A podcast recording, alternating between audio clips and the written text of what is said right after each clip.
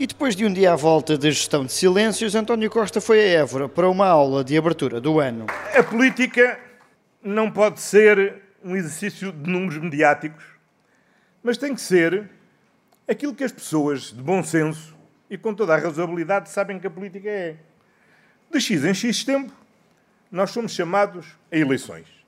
E depois, no final, deve ser devidamente avaliado. E apesar de entender que há avaliação contínua, a classificação dos portugueses vai surgir nas próximas eleições. Para já, e em oral a contar para nota, Costa confirmou o prolongamento do IVA zero até ao fim do ano, já esta semana, e novas medidas no apoio ao crédito para breve. Se aguardamos a reunião da próxima semana do Banco Central Europeu para ficar mais claro o que é que vai acontecer, para nos ainda num Conselho de Ministros do mês de setembro adotarmos novas medidas. Mas foi já no fim de 45 minutos de aula que o Primeiro-Ministro e militante honorário da JS tirou do bolso novas medidas para os mais jovens. A partir do próximo ano, os passos vão ser grátis em todo o país até aos 23 anos e o IRS jovem vai mais longe. No primeiro ano em que as pessoas declaram o seu rendimento, o IRS será zero e haverá total isenção de IRS no primeiro ano de trabalho. E na tentativa de melhorar os salários, anunciou um novo mecanismo para quem escolhe ficar em Portugal a trabalhar